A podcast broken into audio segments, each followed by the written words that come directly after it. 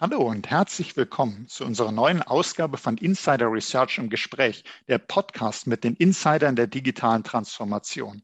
Mein Name ist Oliver Schoncheck, ich bin News Analyst bei Insider Research. Nun, liebe Zuhörerinnen, lieber Zuhörer, wir kennen es alle aus eigener Erfahrung. Remote Work, Homeoffice, Online-Conferencing. Das gehört zum Alltag. Das sind die derzeit genutzten Strategien, um in Kontakt zu bleiben, die Auswirkungen der Pandemie erfolgreich zu überwinden. Wir sehen also, wie wichtig die IT geworden ist für die Aufrechterhaltung unseres alltäglichen Lebens, für die private Kontaktpflege, aber natürlich auch für die Berufstätigkeit. Und als Nutzer denken wir da zuerst an unsere Endgeräte, die wir vor Augen haben, die wir am Ohr haben, die wir tagtäglich einsetzen. Aber die Endgeräte allein machen es nicht diese Digitalisierung zu ermöglichen, das Herzstück der Digitalisierung, das Herzstück einer jeder Cloud, ja, das sind die Data Center. Und es stellen sich deshalb wichtige Fragen, die wir in diesem Podcast uns einmal anschauen wollen. Und zwar, was bedeutet denn dieser sogenannte Digitalisierungsschub für den Aufbau und Betrieb dieser Data Center als Herzstück der Digitalisierung? Wie kann zum Beispiel Data Center Automation dabei helfen, diese hohen Anforderungen zu erfüllen. Und was ist das überhaupt? Wir sprechen nun darüber mit Manfred Felsberg. Er ist Director Sales Abstra bei Juniper Networks. Hallo, Herr Felsberg. Hallo, Herr Schonschek. Hallo, schön, Sie wieder im Podcast zu haben. Wir hatten ja schon zusammen das Vergnügen und da freue ich mich deshalb, dass wir über dieses wichtige Thema zusammen sprechen können, denn ich habe es gerade gesagt, wir kennen das alle aus eigener Erfahrung und jetzt mal hinter die Kulissen zu schauen, zu schauen, was bedeutet das eigentlich, dass man Videokonferenzen so möglichst geschmeidig, möglichst gut, ruckelfrei alles machen kann. Was ist dazu notwendig? Und gerade mal der Blick auf die Data Center, das heißt, die müssen leistungsfähig sein, die müssen sicher sein, flexibel sein. Was, was hat das denn zu bedeuten? Warum sind die Data Center jetzt noch wichtiger geworden? Die waren eigentlich schon immer sehr, sehr wichtig, aber warum sollte man sich vielleicht in dieser Lage noch mehr um ihre Bedeutung im Klaren sein? Ja, ähm, Sie haben natürlich in Ihrer Voreinleitung ähm, schon ganz viele Sachen vorweggenommen, aber wenn man sich anschaut, wenn ein normaler Nutzer, sage ich mal, e-, e-, egal ob es privat oder im geschäftlichen Bereich, äh, irgendwelche Services nutzt, so wie jetzt gerade hier über, einen, über ein äh, gemeinsames ähm, Aufnahmeverfahren, über gemeinsame, ähm, sage ich mal, Einwahlumgebung hier äh, sprechen, dann ist es natürlich schon so, dass da ganz viele unterschiedliche Themen dazugehören.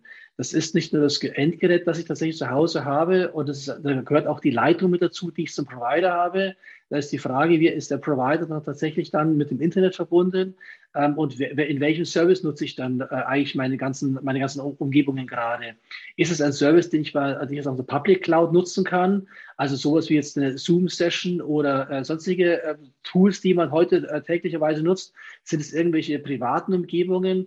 Ähm, die ich dort gerade nutze, oder es ist gerade im geschäftlichen Bereich auch unterschiedliche Services, die mir halt diese Unternehmen zur Verfügung stellt.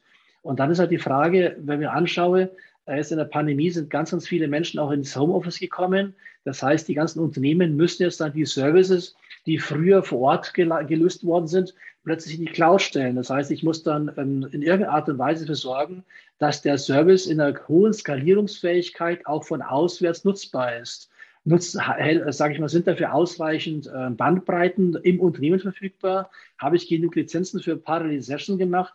Früher war es ganz normal, dass ich mich ähm, gemeinsam im Meetingraum setze, bestimmte Sachen äh, entwickelt habe, diskutiert habe.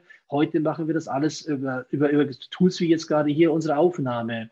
Mhm. Aber nicht nur das, ist auch die Frage, wie schaut es mit der Buchhaltung aus? Wie schaut es mit der Entwicklung aus? Wie schaut es mit unterschiedlichen Aufgaben, die im Unternehmen so laufen, an, aus? Und das sind das nicht bloß äh, solche Webcasts und Zoom-Sessions, die wir heute machen, sondern sind eben jegliche Art von unterschiedlichen äh, Services gefragt. Und da ist die Frage, wie kann, äh, wo wird das gerechnet, wo wird das abgelegt, wie schaffe ich das, sage ich mal, zwischen 10 und 14 Uhr oder von ähm, 14 bis 18 Uhr, wo wirklich dann die Peaks sind, dann entsprechend die Menschen auch auf ihre Services Zugriff haben, ohne dass ich irgendwelche Updates habe, ohne dass das, sage ich mal, irgendwelche Ausfälle haben, ohne dass ich quasi meine, meine Arbeit zu Hause einschränken muss ähm, das sind alle die Fragen, die damit im Data Center sofort hängen bleiben. Also Rechnerkapazität, Zuleitung, Flexibilität der, der ganzen Applikation und so weiter ist ein wichtiges Thema. Mhm, absolut. Und Sie haben jetzt auch schon so den Bogen etwas für uns gespannt. Äh, beginnt mit dem Nutzer, also wie, wie erleben wir das? Ich hatte eingangs gesagt, es sind nicht nur die Endgeräte, wir schauen immer, ah, die müssen sehr leistungsfähig sein, sonst kann ich das alles nicht machen. Ich brauche eine Spitzenbandbreite äh, bei mein, im Homeoffice, Internet, das muss immer äh, bereitstehen. Aber es kommt natürlich auch darauf an, dass die Services, die ich nutzen möchte, dass die überhaupt so laufen? Was bringt mir das tollste Endgerät, die tollste Internetverbindung, wenn dann der Service hakelt, sozusagen, den ich nutzen möchte? Und eben genau die Unternehmen, die diese Services erbringen, entweder, äh, dass man öffentlichen Service anbietet, aber auch, Sie sagten ja schon, Buchhaltung, die ganzen Dienste, die ich auch intern zur Verfügung stellen muss, die jetzt über das Homeoffice, vom Homeoffice aus oder in Zukunft auch überall an jedem Standort aus erreichbar sein müssen. Wenn wir jetzt noch ein bisschen mehr auf das Data Center selber gucken, wenn ich jetzt als Unternehmen sage, ja, mh, wir betreiben Data Center, da erbringen wir und die Services, vielleicht auch eine interne, nur in Anführungsstrichen. Ich bin gar kein, ich biete gar keinen Dienst nach außen an, aber für meine Mitarbeiterinnen und Mitarbeiter. Was bedeutet das, wenn wir sagen, leistungsfähig, sicher, flexibel?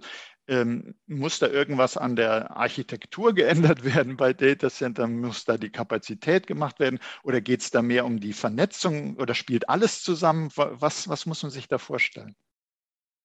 Es gibt ja heutzutage ganz viele unterschiedliche Möglichkeiten, diese, diese sage ich mal, Services seinen Mitarbeitern wirklich anzubieten.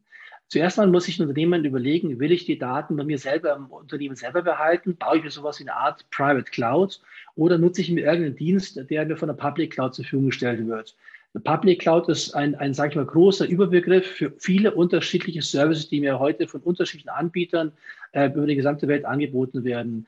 Äh, nehmen wir Dienste wie zum Beispiel Salesforce ähm, da kann ich quasi wirklich einen Dienst nutzen ähm, und bloß jeden Monat dafür zahlen und dann habe ich ein gesamten CRM-System mir zu Hause mit ganz vielen unterschiedlichen Funktionen, die ich unter nutzen kann. Ich kann aber dasselbe auch ähm, aufbauen, ähm, irgendein so ein CM-Tool oder andere Tools, die ich halt für mein Unternehmen brauche, für meine eigene Unternehmensentwicklung und ähm, kann die bei mir zu Hause in meinem eigenen Dataset aufbauen oder in der Public Cloud in irgendeiner Art und Weise. Jetzt die Frage, wenn ich, wenn ich entschieden habe, gehe ich in die Public Cloud oder gehe ich in die Private Cloud, dass meine Daten so, so, sicher sind und so wichtig sind, dass ich sie nicht in der Public Cloud haben möchte, muss ich quasi in meinem eigenen Data Center ähm, auch eine äh, zur Verfügung stellen, dass die Services ähm, genauso schnell skalierbar und einfach abrechenbar ähm, zur Verfügung gestellt werden können. Heißt, ähm, ich muss das Thema Automation ein klein wenig machen. In der Vergangenheit darf man sich das so vorstellen, wenn ein, wenn ein Nutzer irgendwelche neuen Services gebraucht hat, dann musste dafür ein Server zur Verfügung gestellt werden und es hat alles soweit äh, relativ lange gedauert. Mittlerweile reden wir nur noch von virtuellen Umgebungen, von Containern, von äh, ganz alles muss ganz aktiv sein, agil sein, muss immer verfügbar sein. Aber dafür muss natürlich hinten dran die Kapazität stimmen. Und das, der, das, der Bottleneck dabei war immer das Netzwerk, dass ich wirklich eine saubere Kommunikation zwischen den beiden ähm, Funktionen zur Verfügung stellen kann oder genau auch entsprechend abgrenzen kann. Wer darf eben nicht mit wem sprechen, damit ich auch die entsprechende Sicherheitspolicies ein, äh, einhalten kann. Und das muss entsprechend auch möglichst ähm, einfach schnell gehen.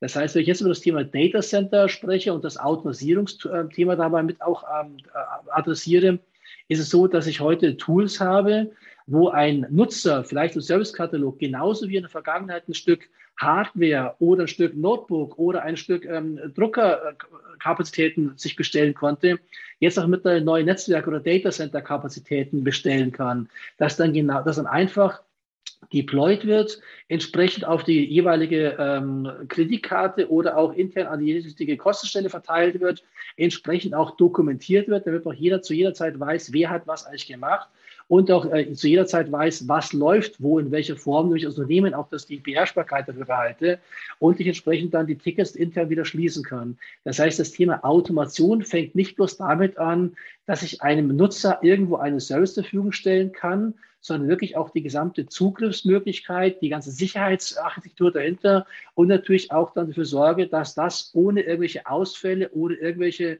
menschliche Fehler entsprechend ähm, schnellstmöglich sauber etabliert wird.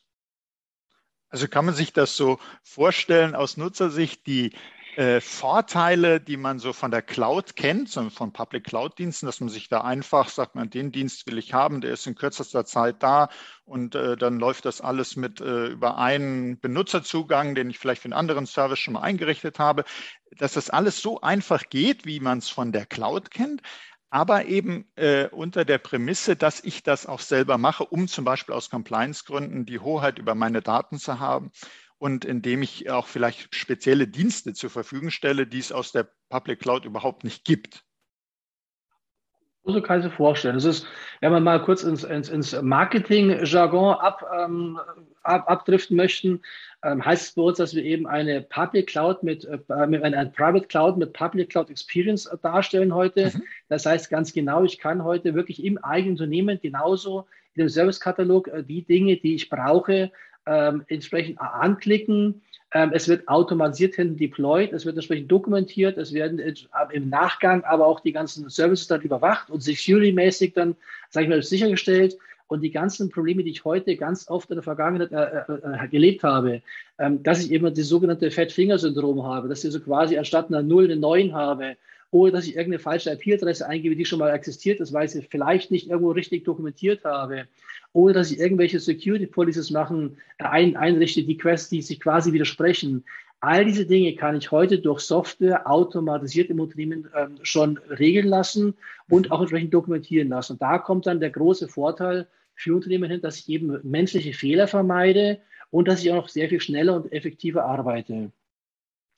Also in dem Sinne die Einfachheit der Nutzung der Services, wenn ich mal so sagen kann, wird auch so ein bisschen, es wird auch die Einfachheit der äh, ja, Bereitstellung des Services, dass ich das überhaupt äh, vom intern aus so zur Verfügung stellen kann, dass ich da in, bei der Konfiguration unterstützt werde, bei den Security Policies, äh, ist eben dann auch deutlich einfacher, deutlich schneller und zuverlässiger, äh, als es früher möglich war. Und wir wissen ja, das hatten wir eingangs gesagt, wie wichtig das ist, weil wer will schon Ausfall vom Service oder irgendwelche Störungen oder Unsicherheiten kann man sich nicht leisten, geht nicht.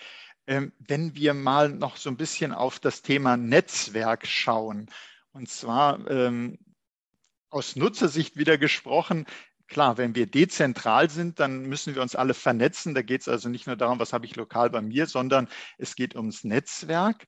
Äh, aber auch natürlich alle Komponenten, die in einem Datacenter zusammen betrieben werden, die müssen ja auch alle zusammen spielen, die müssen ja auch untereinander vernetzt sein. Wo sind denn da so die Knackpunkte, wenn man an Vernetzung von Datacentern denkt? Es geht heute dabei gar nicht mehr so sehr nur noch um das Thema Schnelligkeit. Früher hat man gedacht, ähm, je, schneller ich, je schneller der Port ist, desto leichter geht das alles. Das ist aber genauso wie auf der Autobahn, wenn ich, wenn ich ans Autofahren denke, bloß weil ich heute ähm, irgendwelche schnellen Autos habe, kann ich deshalb nicht schneller fahren. Wir erinnern uns alle noch, als, ähm, als, als sage ich mal, Autos Raketenantriebe hatten und man damit auf Sightseeing 1200 km/h gefahren ist, wie schnell das alles funktioniert, aber das auf der normalen Straße zu machen, kann ich leider nicht mit vielen Autos machen. Das gleiche Thema habe ich beim Netzwerk auch. Wenn ich also im Sinne von vielen, vielen ähm, Usern ähm, mit unterschiedlichen Services das auf die Autos vergleiche, muss ich dafür sorgen, dass ich viele parallele Autobahnen habe, dass ich den, dass ich den Verkehr entsprechend, ähm, sage ich mal, regle, dass ich dafür sorge, dass die, dass ich ähm, die Leute auch in die Regeln entsprechend halten und dann entsprechend, ähm, wenn sie, wenn die Autobahn quasi, sag ich mal, voll gebraucht wird, dann auch tatsächlich so zur Verfügung stellt, dass der Enduser draußen arbeiten kann, ohne dass er irgendwelche Staus hat, irgendwelche Ruckelungen hat oder irgendwie Verzögerungen hat. Das gleiche bauen wir im Netzwerk heute auch. Ich muss also dafür sorgen, dass ich sehr flexibel mehr, mehr Bandbreite zur Verfügung stelle, dass ich die Service entsprechend auch über mehrere ähm, ähm, ähm Server hinweg strecke, ähm, dass ich dafür sorge, dass eben keine Pakete verloren gehen und so weiter. Und das mache ich heute mit einer sogenannten äh, IP Fabric, wo ich eben ähm, voraussagbare Bandbreiten habe, voraussagbare Datenströme habe und ich damit sehr einfach auch bestimmen kann, wie viel, wie viel Bandbreite, wie viel Services, wie viel User können pro Server wirklich abgespeist werden, ohne dass mir in irgendeiner Art und Weise ähm, irgendwelche äh, Services oder Pakete verloren gehen. Und im Umkehrschwung kann ich aber dafür sorgen, durch die Automatisierung wieder, wenn ich eben zwischen 10 und 12 und zwischen 2 und 4 meine Spitzenzeiten habe, dass ich dann Services mit dazu buchen, automatisiert und wenn sie nicht mehr gebraucht werden, abschalten. Damit kann ich wieder Strom sparen und so weiter. Also diese, ganze, diese ganzen Peaks kann ich entsprechend durch Automation auch sehr sauber, sehr leicht abfangen. Also das gefällt mir übrigens ganz wunderbar, dieses äh, Bild, das Sie gerade gebracht haben. Ich habe mir das jetzt so äh, total vorgestellt. Einerseits das Raketenauto, das super schnell unterwegs ist. Andererseits, wenn ich das auf die normale Straße bringen würde, ja, sind Unfälle vorausprogrammiert. Das geht nicht. Und wie Sie dann dargestellt haben, das Netzwerk, die Parallele zur, sagen wir mal, ideal, also sehr gut ausgebauten Autobahn und dann intelligente Verkehrssteuerung, wo man dann eben weiß, äh, wann werde ich vielleicht zusätzliche Spuren aufmachen müssen äh, wie kann ich Staus vermeiden, finde ich ganz, ganz toll. Das kann man sich als Anwender sehr gut vorstellen, was da, was da eigentlich die Anforderung ist. Und hat das dann diese Automatisierung des Netzwerkbetriebs, äh, ist das dieses Intent-Based Networking? Ich habe so im Vorfeld unseres Gesprächs mal ein bisschen was dazu gelesen. Äh, ist das richtig verstanden? Intent-Based Networking, ist es das oder können Sie uns das ein bisschen erklären?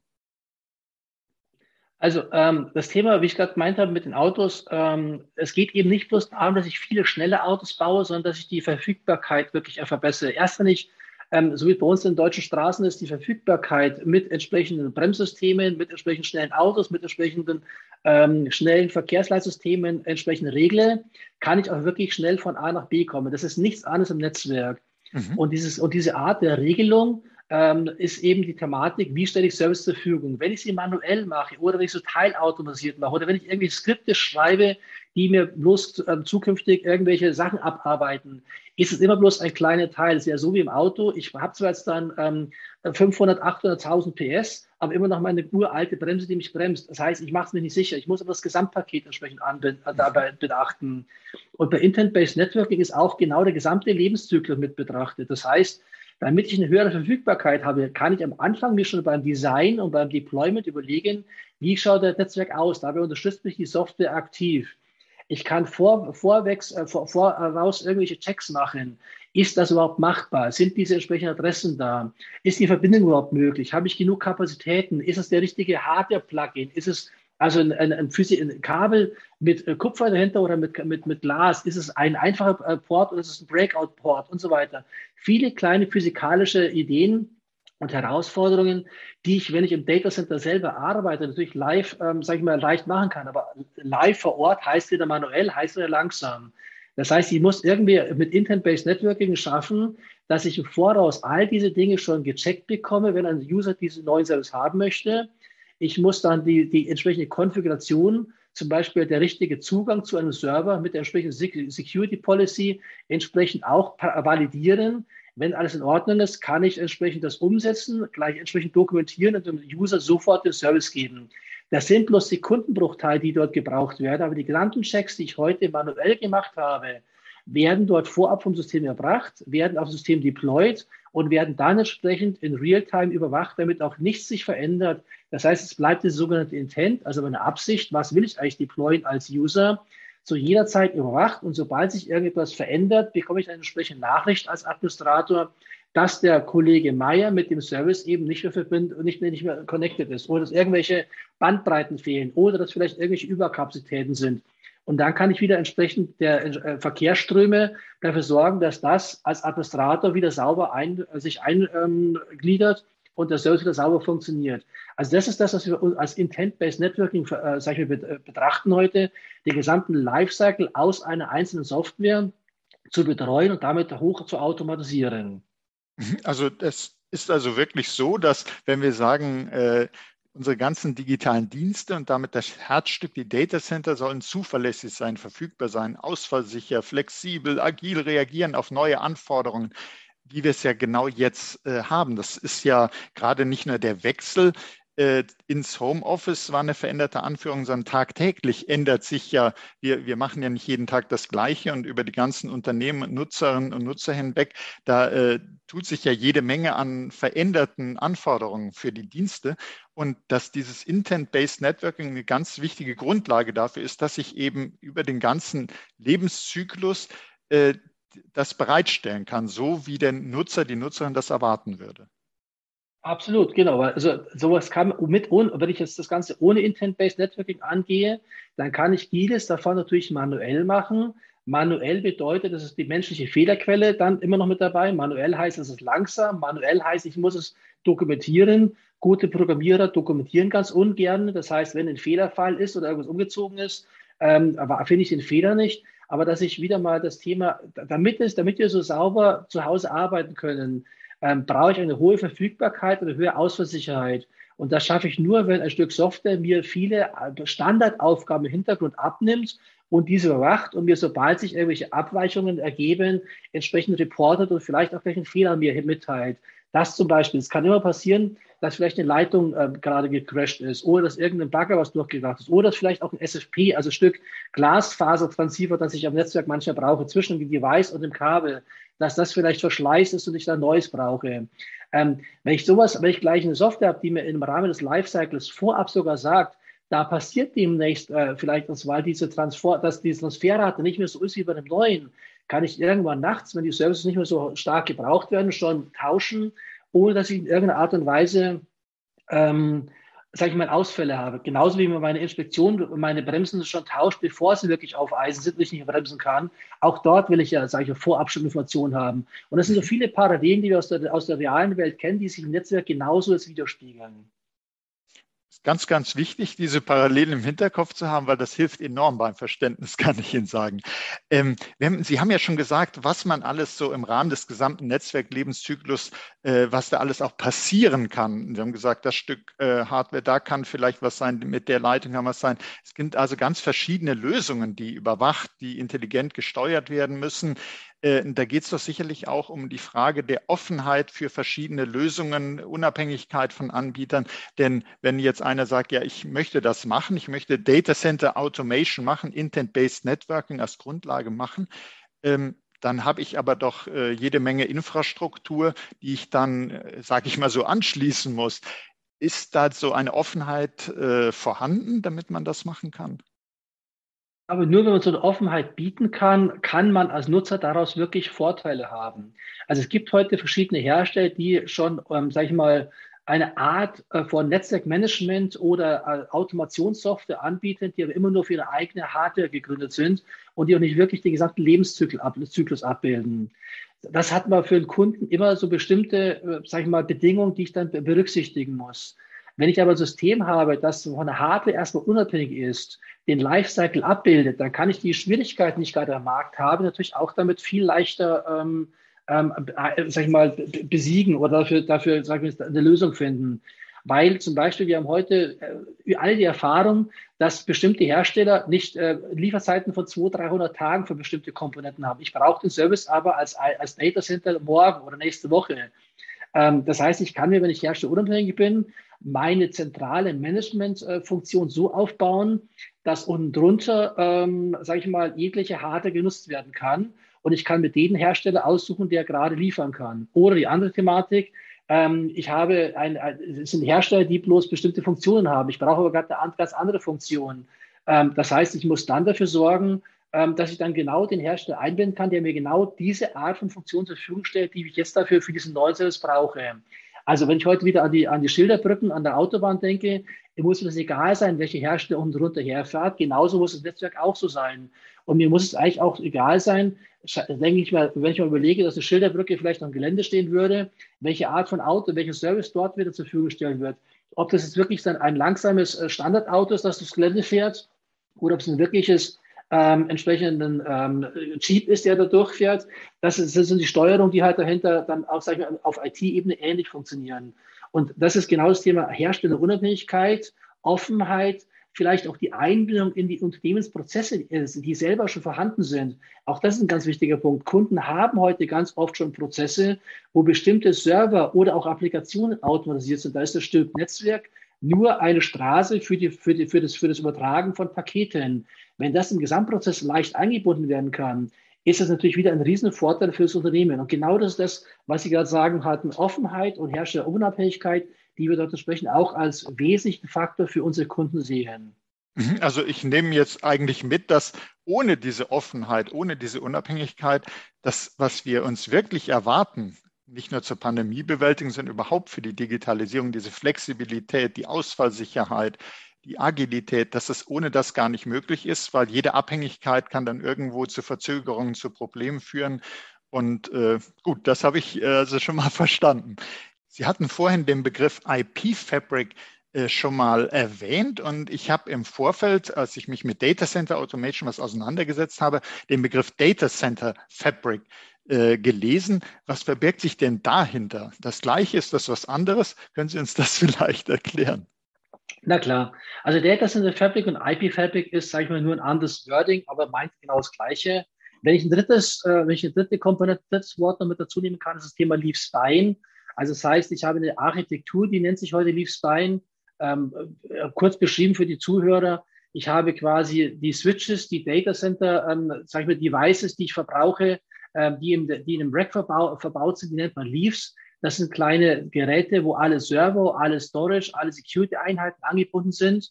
Die, um diese miteinander zu vernetzen, brauche ich eine, eine, eine, eine Core-Technologie, die nennen wir bei uns mittlerweile Spine. Daher das Thema Leaf-Spine-Architektur. Ähm, das Ganze ist mit einer, mit einer sauberen ähm, Layer-3-Architektur verbunden, so dass ich quasi auch von IP-Adress-Themen ähm, eine sehr, sehr sichere, verfügbare, hoch, ähm, hoch äh, nutzbare, äh, sag ich mal, Fabrik aufbauen kann. Und dann als Overlay-Technologie nutze ich dazu dann ähm, VXLAN, IVPN, dass also jeder mit jedem sprechen kann, da wo ich es möchte, aber auch wirklich verhindern kann, dass bestimmte Dinge miteinander nicht sprechen können, da wo ich eben von der Security Policy also auch miteinander sag vermeiden kann. Und genau das wird quasi mit einem automatischen Management auch wirklich eingestellt. Ich kann das Ganze, wenn wir vorher das Thema Intent-Based Networking zurückkommen, ich kann das Thema ähm, Underlay und Overlay-Netzwerk komplett ähm, automatisieren. Ich weiß, wer mit ihm sprechen möchte. Ich weiß, an welchem Port ähm, welche Server, welche Storage, welche Firewall dranhängt und kann die entsprechend da, wo es sein muss, miteinander reden lassen. Also das heißt, Data Center Fabric, IP Fabric und Leaf Spine Architektur ist quasi das Gleiche. Aber nochmal super, dass Sie uns das so dargestellt haben, weil das hilft immer wieder äh, für das Verständnis dieses doch nicht ganz einfachen Themas. Und Sie haben uns dieses schöne Bild gebracht, äh, Straßenverkehr so zur Darstellung, wie es im Datenverkehr funktioniert, weil Straßenverkehr ist uns allen gut bekannt. Ähm, vielleicht einige äh, operieren auch ganz gern mit Zahlen, um sich da was vorstellen zu können. Was wollen denn Unternehmen gegenwärtig erreichen? Zum Beispiel, wenn wir an Portgeschwindigkeiten denken und wenn wir an die Zukunft denken, wird sich da noch äh, viel tun müssen? Oder was, was, wie geht es in die Richtung, wenn wir schauen auf die Leistungen? Ja gut, die Leistungen sind in vielen, vielen Umgebungen, haben sich entwickelt.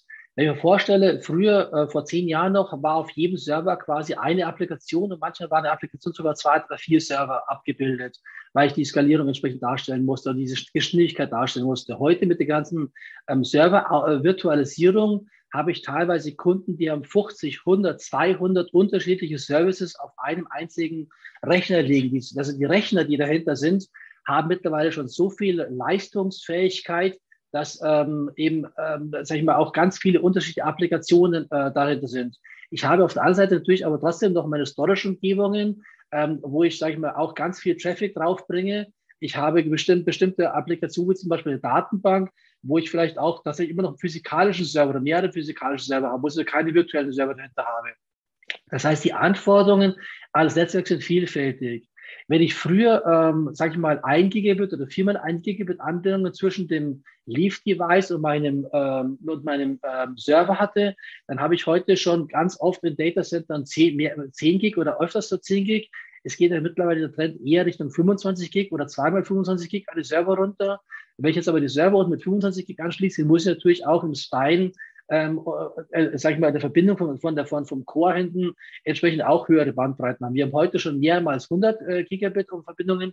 Wir haben aber mittlerweile auch in der Produktion schon einige Netzwerke, die auch 400 Gig schon haben.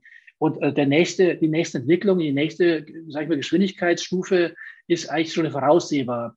Das Gute für Kunden ist, wenn ich in der Vergangenheit mir die letzten 10, 15, 20 Jahre anschaue, haben wir viele unterschiedliche Technologien gesehen. Wir haben Token Ring erlebt, FDI, ATM und was noch ansonsten so alles da war. Wenn ich jetzt auf eine ganz normale Standard IP Ethernet Fabric, ähm, sage ich mal, ähm, oder Data Center Fabric, wie wir es vorhin auch genannt haben, ähm, sage ich mal, mein Data Center entwickle, dann ist das die letzte Evolutionsstufe, die ich architekturell tatsächlich, ähm, sage ich mal, noch entwickeln muss. Danach, das haben die Hyperscaler bewiesen, kann ich von sehr langsam bis sehr schnell, von klein bis sehr groß alles mit einer Leaf-Spine-Architektur abbilden. Da geht es dann wirklich bloß noch, welche Geschwindigkeiten brauche ich und äh, wie, wie breit, wie, Skalierungs, äh, wie skalierungsintensiv das Netzwerk. damit dann wirklich die ganzen Anforderungen, die ich heute in der Data Center Umgebung ähm, egal ob es Private oder Public Cloud wieder, ähm, wirklich zur Verfügung stellen kann. Insofern ist das Thema Architektur jetzt gerade auf, auf einer Ebene, die wir in unserer Generation definitiv nicht mehr verändern werden. Und Geschwindigkeit eben im Core-Bereich 400 Gig und servermäßig 25 Gig, so ist das, was wir heute sehr stark schon im Produktionsumfeld äh, erleben oder auch angefragt wird. Sie, Sie haben uns jetzt ein bisschen zu äh, den Zahlen, die jetzt sozusagen, was alles jetzt schon erreicht werden kann, äh, viele Einblicke gegeben in den Bereich der Automatisierung von Datacentern, in die intelligenten Netzwerke. Wenn jetzt einer sagt, äh, das Thema bewegt mich und es sollte nun eigentlich jeden bewegen, weil diese Situation nicht nur die Pandemiebewältigung, sondern die immer weiter fortschreitende Digitalisierung betrifft uns ja alle. Was, was sollte man denn zuerst machen, wenn man jetzt sagt, das ist wichtig, habe ich erkannt, aber das erscheint mir trotzdem vielleicht komplex oder womit fange ich an? Ähm, also zuerst muss man, damit man automatisieren kann, sollte man erstmal sich überlegen, wie kann ich mein Data Center Netzwerk auf Standards umstellen? Wie, welche Services brauche ich wirklich? Welche standardisierten ähm, ähm, ähm Protokolle kann ich nutzen? Ähm, und so weiter. Das ist, die, das ist der einfachste Weg und manchmal kostet ja sogar nicht mal was dabei. Dann kann ich mal, dann muss ich überlegen, welche Anforderungen habe ich denn von der Applikationsseite tatsächlich und auch von der Security-Seite. Ähm, muss ich das alles so komplex proprietär lassen, wie es heute oftmals ist? Oder kann ich dort nicht auch einen einfacheren Weg gehen? Ähm, wie, schaut, wie schauen die Standards dazu aus? Ähm, welche, welche Hersteller gibt es daraus tatsächlich, die man äh, dazu nutzen kann? Und dann kann ich mal überlegen, wie, wie schaut meine Leaf-Spine-Architektur bei mir aus und wie kann ich die Migration dazu hinbekommen, dass ich von der jetzigen Umgebung in die Leaf-Spine-Umgebung rüberbringe. Ähm, wie kann ich sie so aufbauen, dass es skalierbar und offen für die Zukunft noch bleibt? Welche Anforderungen in die eigene Prozesswelt brauche ich, damit ich sie dann auch von der Seite automatisieren kann? Und wenn ich dir darüber mal Gedanken gemacht habe, dann kann ich mal tatsächlich mir eine Leaf-Spine-Umgebung aufbauen, kann die mit Intent-Based Networking vom ersten Tag an automatisieren. Und das ist so einfach, dass selbst ich als Verkäufer ähm, einmal äh, schon, äh, schon einige Leaf-Spine-Netzwerke draußen gebaut habe und äh, dafür, sage ich mal, die ganze Komplexität wirklich durch, ähm, durch eine entsprechende Abstraktion auch ähm, rausgenommen habe. Ich kann dann quasi mit den unterschiedlichen Herstellern anschauen, wer liefert denn gerade was und wie schauen Lieferzeiten aus und wie schauen auch die Funktionen, die drauf sind, entsprechend aus, die zu mir passen. Und dann kann ich wirklich das Thema aufbauen äh, und kann eine saubere Migration von den alten Workloads in, den, in die neuen Umgebungen machen und kann sie in meine Prozesse, sage ich mal, mit, mit, mit hinein äh, entwickeln. Das heißt, so ein Projekt ist natürlich kein, nichts, was wir über Nacht aufbauen, aber es ist etwas, was, wenn man sauber sagen, vorangeht, sich an Standards hält, dann ganz viel Kosten, Aufwand und Zeit auch sparen kann. Jetzt haben Sie uns das so schön anschaulich erklärt, aber vielleicht sagt trotzdem einer, kann ich dieses automatisierte Data Center denn in Aktion sehen? Also sprich, gibt es irgendeine Demo, kann man sich da was äh, anschauen? Dann würden wir das nämlich in den Show Notes entsprechend auch veröffentlichen, die es ja zu diesem Podcast geben wird. Vielleicht können Sie uns dazu noch was sagen. Natürlich, also nat natürlich, wenn jemand Interesse hat, ähm, kann ich ähm, dem Interessenten sehr gerne, ähm, sage ich mal, eine, eine Live-Demo geben. Er kann ja sehr gerne zeigen, äh, ich kann sehr gerne zeigen, wie man, sage ich mal, von, von einem äh, weißen Blatt Papier auf eine komplette Fabric innerhalb von, sage ich mal, 10 bis 15 Minuten installiert hat. Ich kann dann zeigen, wie man auch Telemetriedaten wirklich sauber nutzen kann. Ich kann zeigen, wie man tatsächlich in sie mit den offenen APIs in die Unternehmensprozesse sich einklinken kann und das nutzen kann. Also wenn jemand davon Interesse hat, jederzeit gerne melden. Man kann das Ganze auch wirklich live zeigen. Wenn jemand das auch selber mal ähm, hands-on machen kann, haben wir auch sogenannte Cloud Labs. Dann kann ein Kunde auch wirklich von nichts zu bis Telemetrie sich das selber komplett anschauen und selber mal hands-on machen, ohne dass, dass, dass sag ich, von uns anders gepiesert wird. Also die Möglichkeiten, sag ich mal, sich das näher anzuschauen, ähm, selber Erfahrungen zu machen, ohne dass ich zu Hause irgendwas investieren muss, ist jederzeit gerne gegeben. Ja, toll. Das finde ich noch eine ganz gute Ergänzung zum Podcast. Jetzt hat man gehört, die, die Vorteile und wie das alles zusammenhängt, kann sich dann ein Bild machen. Und wenn man dann nochmal, äh, wir Menschen sind ja auch noch augengetrieben zusätzlich, wenn man sich das auch noch anschauen kann, wenn man da was ausprobieren kann, wenn man von Ihnen Erklärungen bekommt, äh, individuell dazu, super. Also ich möchte Ihnen ganz herzlich danken für die spannenden Insights in die zentrale Rolle der Data Center für die Digitalisierung, in die Möglichkeiten der Data Center Automation, Herr Felsberg, hat mir wieder sehr viel Freude mit Ihnen gemacht. Und herzlichen Dank für Ihr Interesse, liebe Hörerinnen und Hörer. Seien Sie auch das nächste Mal dabei, wenn es heißt Insider Research im Gespräch, der Podcast mit den Insidern der digitalen Transformation. Und wenn es Ihnen auch gefallen hat, abonnieren Sie doch unseren Podcast. Sie finden uns auf allen führenden Podcast-Plattformen. Das war Oliver Schoncheck von Insider Research im Gespräch mit Manfred Felsberg von Juniper Networks. Herzlichen Dank, Herr Felsberg. Vielen Dank, hat mir auch große Freude gemacht.